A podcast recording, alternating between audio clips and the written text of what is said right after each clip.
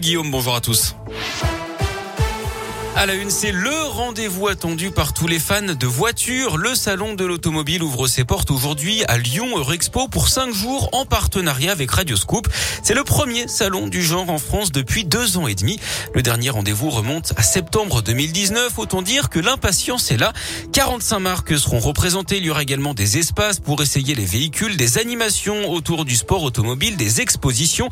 Voilà ce qui attend les visiteurs avec pour la première fois un espace dédié aux véhicules zéro émission. Anne-Marie Besner, la directrice du salon, fait le point sur les nouveautés. Les nouveautés, c'est toutes les nouveautés du marché automobile et des modèles. Vous voyez bien qu'aujourd'hui, euh, dans toutes les marques, il y a une grosse euh, reconversion, renouveau. Euh, d'abord aussi parce que la transition énergétique est là et donc il y a de plus en plus de modèles électriques ou hybrides.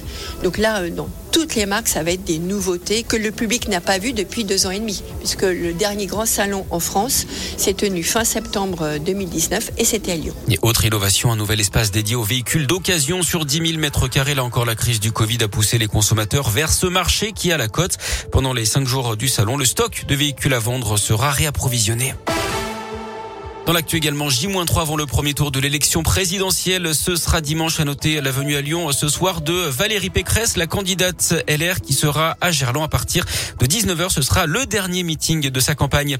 Une victoire pour l'association lyonnaise L214. Un élevage de cochons situé dans l'Allier a été condamné par la justice hier. 50 000 euros d'amende, dont 25 000 avec sursis pour la coupe systématique de queue de cochon.